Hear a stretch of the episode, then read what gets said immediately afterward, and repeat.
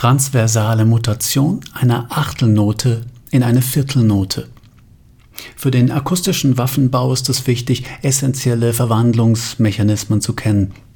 Hier wird schematisch die Veränderung einer Achtel in eine Viertelnote mittels motivischer Arbeit dargestellt.